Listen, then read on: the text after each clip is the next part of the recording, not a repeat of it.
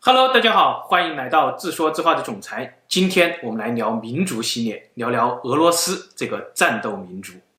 谁是最伟大的俄罗斯人呢？我们熟悉的俄国伟人无外乎有普京、斯大林、列宁、彼得大帝，甚至门捷列夫、巴甫洛夫、柴可夫斯基、普希金等等等等。两千零八年的时候，俄罗斯的国家电视台举办了一次最伟大俄罗斯人的评选活动，结果位于榜首的是一个叫做亚历山大列夫斯基的十三世纪罗斯统帅和政治家。十三世纪的罗斯和今天的俄罗斯有什么关系呢？简单的说，罗斯就是从九世纪开始以维京人为贵族、东斯拉夫人为主体，在今天的乌克兰基辅建立的一个君主制国家。后来他们信了东正教啊，历史上我们一般把他们叫做基辅罗斯。基辅罗斯是现代三个东斯拉夫民族的前身，包括乌克兰、俄罗斯和白罗斯，也就是旧称的白俄罗斯。一八年三月十六号的时候呢，大陆官方正式将白俄罗斯改称为白罗斯啊。从白罗斯改名、乌克兰东部战争、克里米亚危机等等国际问题来看。这三个系出同门的罗斯们就十分的不和，而且都有意针对俄罗斯。话说俄罗斯在明清时代，我们也称呼他们为罗刹国或者是罗刹国啊，也就是罗斯国的谐音啊。包括他们今天的国名罗小，音译其实也应该是罗斯。但是为什么我们后来改叫他们俄罗斯呢？这其实也和白俄罗斯改称呼如出一辙。话说罗刹国和中国自康熙年间不打不相识啊，到了乾隆年间已经是重要的经贸伙伴。罗刹国的使者呢，就要求清廷以蒙古人的大舌头发音改称他们为俄罗斯。嗯，一是因为罗刹在汉文化当中充满了敌意啊，二是。他们有意和其他的罗斯们划清界限。为什么好端端的罗斯三兄弟从十三世纪起到现在都八百年过去了，还搞得这么僵呢？这个故事我们就要从俄罗斯人心目中最伟大的列夫斯基讲起。一二二零年，列夫斯基出身皇族啊，他的父亲是基辅罗斯的君主。列夫斯基十六岁时，他就被推选为罗斯北方商业重镇诺夫哥罗德的大公啊，镇守这个罗斯民族的钱袋子。然而，十六岁的列夫斯基呢，作为长子，准备在北方建功立业之时，远在东方也有一群同样的长子们，准备向西征服，建功立业。这就是蒙古人历史上著名的长子西征。统帅这场西征的是成吉思汗的四个儿子的四个长子啊，分别是竹赤的次子拔都啊，竹赤的长子斡尔达此时已经建功立业了啊，察合台的长孙不里啊，察合台的长子很早的时候就去世了啊，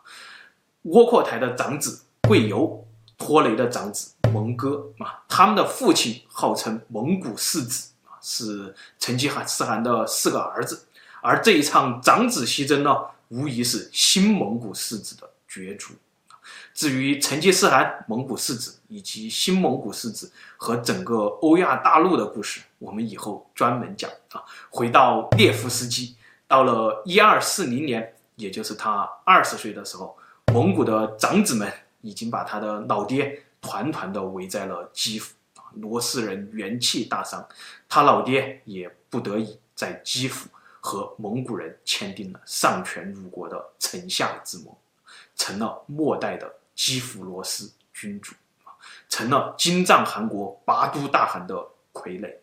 而列夫斯基掌管的诺夫哥罗德公国也向蒙古人俯首称臣。一二四零年，眼看着罗斯人。被蒙古人百般蹂躏，瑞典人这个曾经罗斯王公贵族们的金牌打手就起了歹心。瑞典人发动了一百艘舰船，从芬兰湾驶入列瓦河，准备突袭诺夫哥罗德。列夫斯基得知瑞典人的动向后，决定先发制人。他没有等待自己父亲的援军，也没有等待诺夫哥罗德市的军事动员，只率领自己的亲军就出征了。列瓦河畔，一二四零年七月十五日清晨，列夫斯基以浓雾为掩护，突袭了瑞典人的军营。先是中路的步兵悄悄地杀入了敌人的中军，打乱了敌人的阵脚之后，两翼的齐军一拒严杀，教科书般的伏击战。到了中午，浓雾散去之后，瑞典人已经是溃不成军，三艘战船被击沉，八十三艘被俘虏，两百多名指挥官阵亡，士兵伤亡无数，而列夫斯基率领的罗斯勇士们，据说只损失了。二十人，瑞典人刚走，又有邻居喊出了一句：“罗斯人的屁股，蒙古人摸得，我就摸不得。”一二四一年，对罗斯人喊出这句话的，竟然是当今历史被渲染成贵族的不能再贵族的三大骑士团之一的条顿骑士团。条顿骑士们高喊着征服异教徒的口号，展开了一场北方的十字军东征。不断地入侵罗斯人的土地，掠夺罗斯人的财物，因为罗斯人正是他们口中信仰东正教的异教徒，所以趁火打劫这种勾当，对于这些高贵的条顿骑士们，既然没有一点点心理障碍。到了一二四二年，牛哄哄的条顿骑士团就和列夫斯基率领的罗斯联军对峙在了楚德湖上。四月的楚德湖。依旧是冰雪覆盖，饱经风霜，便有菜色的罗斯联军，看穿了世人落井下石的讥讽，为自己身后饱受凌辱的土地，他们只能背水一战。这是一场关系着罗斯民族生死存亡的大战，史称冰湖之战。如果说斯巴达三百勇士，面对着波斯大流士的百万雄师，在温泉关打出了近代西方的烛魂；冰天雪地当中，穿着单衣的志愿军在上甘岭打出了新中国的烛魂。那冰湖之上的罗斯联军，面对着武装到牙齿的条顿骑士们，要么和他们身后的罗斯民族一起覆灭，要么一战打出他们罗斯人的烛魂。条顿骑士团由四千名职业骑士和八千名雇佣步兵所组成，他们装备精良，锁子甲、针形盾、十字弩等等等等一应俱全。他们的战法通常是中路骑兵突击，两翼步兵保护包抄，这是对付异教徒所向披靡的标准骑士团打法。罗斯联军呢，则由三千名重骑兵、四千名轻骑兵。和一万名各色各样的步兵组成，他们由五花八门的罗斯人、芬兰人、鞑靼人等等等等民族组成，怎么看都像是一支乌合之众。而列夫斯基又一次率领着这群乌合之众先发制人，抢占了湖面上一座高耸的小岛。列夫斯基占得先手后，率先挑起了战斗。骑士团中傲慢的骑士们就像瘦弱的老虎一样。立刻就摆出了冲锋的阵型，一马当先杀将过来，掩护他们的步兵在两翼慢慢的也向小岛扑过来。